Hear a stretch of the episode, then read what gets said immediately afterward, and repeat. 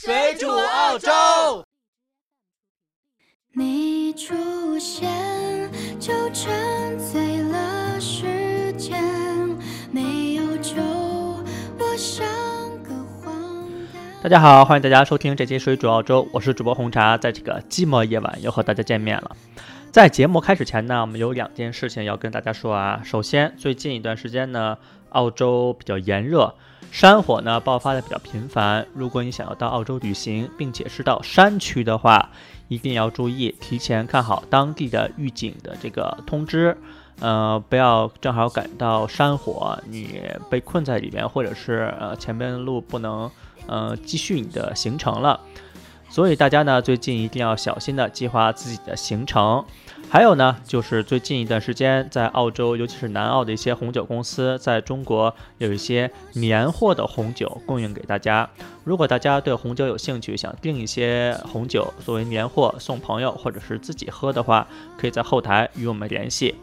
我们下面进入本周我们要说的话题，就是中国移民开始改变澳洲的生活结构和生活习惯。在去年，有4.4万中国人成功移民澳大利亚。最新的统计数据显示呢，截止到2018年，澳洲的人口增长了不少，人口增加了40.48万，增幅百分之一点六，人口总数达到了2518万人。要知道，百分之一点六这个增幅对于澳洲来说意义非常的大。远远高过于过去三十五年来的平均水平，因此去年一年可以说澳洲人口高速增长。而这飞速增长的背后呢，最大的推力就是海外净移民的增加。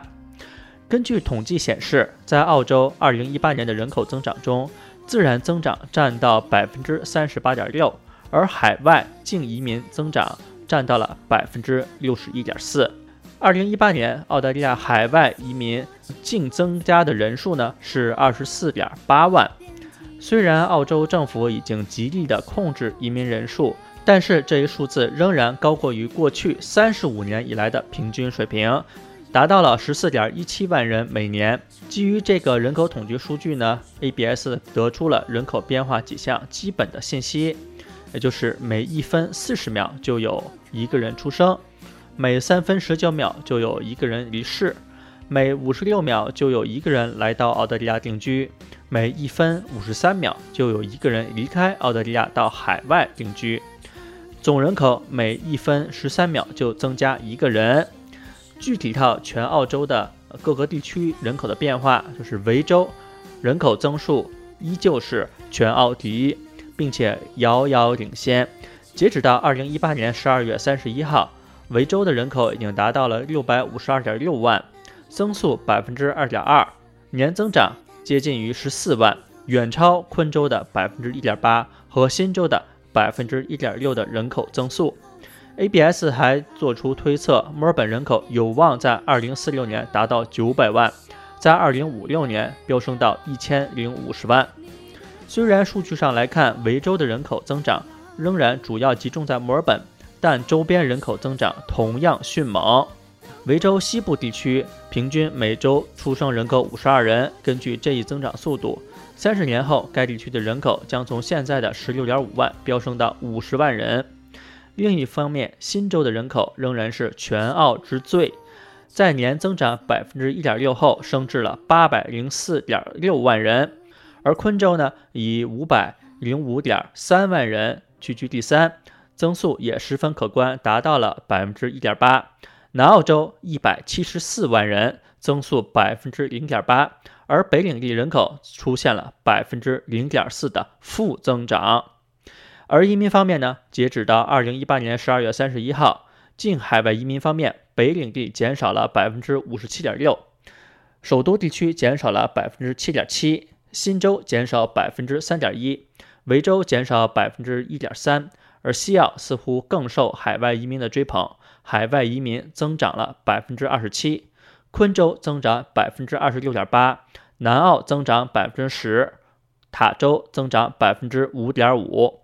值得一提的是，在二零一七年到二零一八年底，原本澳洲最大的移民来源国英国，移民人口减少了六千零八十人，而相反的，来自中国的移民却增加了四点四三九万人。随着澳洲的中国移民的增加，截止到二零一八年末，出生于中国的澳洲居民人数已经达到了六十点零七万，排在澳洲第三位，仅次于澳洲本土出生的居民和英国出生的居民。也正因为如此，普通话成为了澳洲的第二大语言。毫无疑问，澳洲正在吸引越来越多中国人的目光。澳洲成为了高净值人群最青睐的移民目的地。今年四月份，亚非银行在二零一九年全球财富迁移报告中，揭示了无数人的好奇的问题，也就是全世界最有钱的国家是哪一个？全世界有钱人都在生活在哪里呢？而这份报告中的答案让很多人大吃一惊。说到世界上最有钱的国家，也许你第一反应是美国，那第二名呢是中国。那么这些有钱人都去哪儿了呢？答案是澳洲。澳洲凭借一年移入1.2万海外移民，屈居世界第一，超过了美国、加拿大等热门的移民国家。更值得关注的呢，就是这已经是澳洲连续四年被评为世界上最受富裕移民欢迎的国家。尤其是悉尼、墨尔本、黄金海岸和 Perth 等城市，更是成为了海外移民的集中地。移民澳洲正是你的不二之选。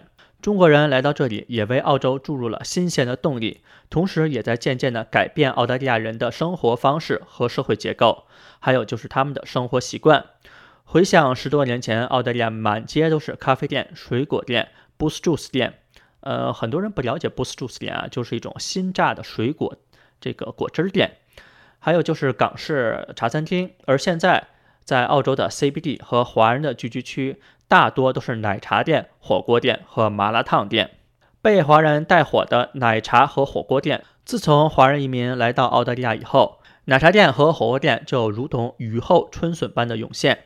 最初起源于中国台湾省的珍珠奶茶，在过去的十年里已经迅速占领了全球各大市场。在全澳洲亚洲人众多的城市推动下，来自亚洲的国际奶茶品牌在澳洲开了成百上千家门店。随着奶茶饮料开始占据澳洲人的生活，年轻人的消费习惯也渐渐发生了转变。根据统计，十六到二十四岁的澳洲年轻人每周至少要买三次奶茶。火锅店更是成为澳洲街头巷尾最刺激味蕾的中国味杀手。从几年前一条街只有一家火锅店，到现在一条街火锅店多到不知道哪里去的进化，彻底取代了澳式茶餐厅的存在。可以说，奶茶和火锅是华人移民在澳洲带火的最热的潮流。为什么这么多人开奶茶店呢？近些年来，不断变化的消费模式促进了商业投资种类的发展。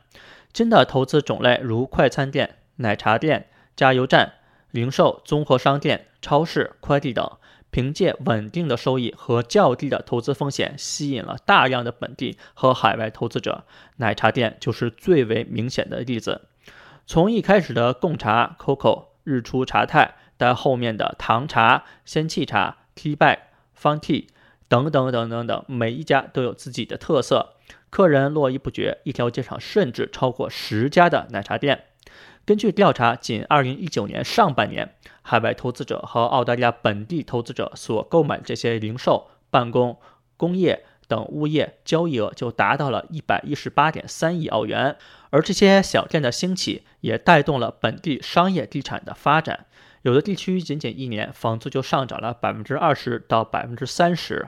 还有呢，就是华人孩子的聪明才智也明显比本地的孩子更加优秀。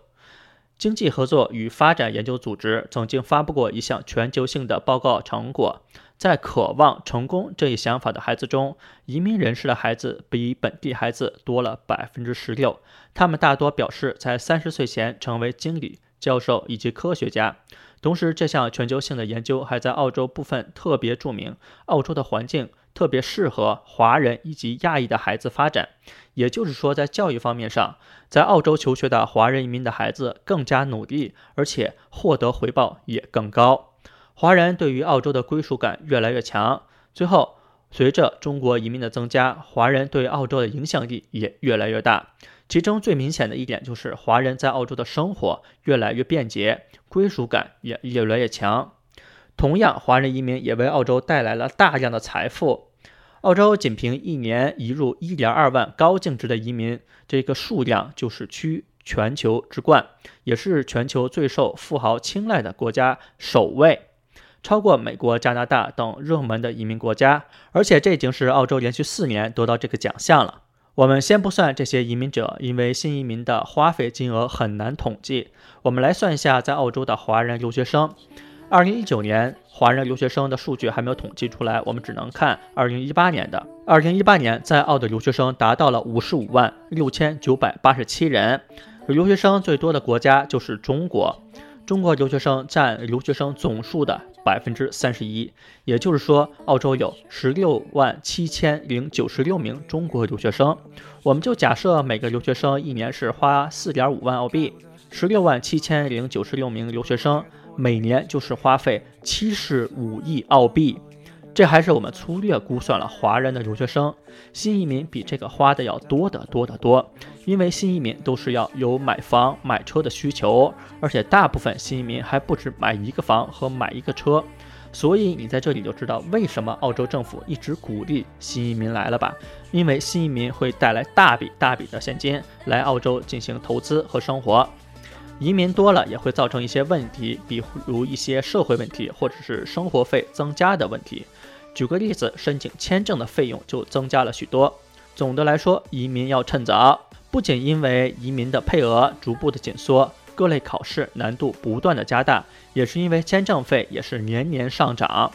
七月一号起，除旅游签证外，其余签证的上涨幅度高达百分之五点四。预计二零一九财年这些签证费。将为政府夺取二点七五亿澳元的收入。不论是学生签证、配偶移民签证，还是父母签证的费用，均有一百到四百澳元左右的增加，也就意味着澳洲签证费将远超英美、新西兰，正式踏入世界上签证费最贵的国家的行列。你要知道，以前澳洲移民花多少钱吗？我们翻出了一张一九六一年贴出的澳洲的移民海报。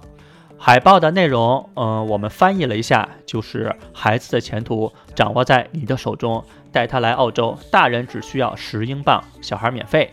没错的，在在一九六一年移民澳洲只需要十英镑，只相当于二十一澳币。大家可以对比一下，今天移民澳洲到底需要多少钱，就知道差距在哪里了。目前，华人可以说是澳洲社会重要的组成部分。华人职业分布非常的广泛，从蓝领到白领，从餐馆到政坛，几乎澳洲每个角落都有华人的身影。华人已经在澳洲扎根了。我们也是希望在二零二零年，更多的华人可以来到澳洲，在澳洲生活的更好。本期节目呢就到这边，我们也是感谢大家收听。想收听更多水煮澳洲的节目，只要在百度或谷歌搜索“水煮澳洲”就可以了。大家也可以关注我们的 QQ 群，我们会把 QQ 群的号码放在每期节目的简介里。但是在申请入群的时候，一定要写明“水煮澳洲听众”。本期节目就到这边，我们下次再见，拜拜。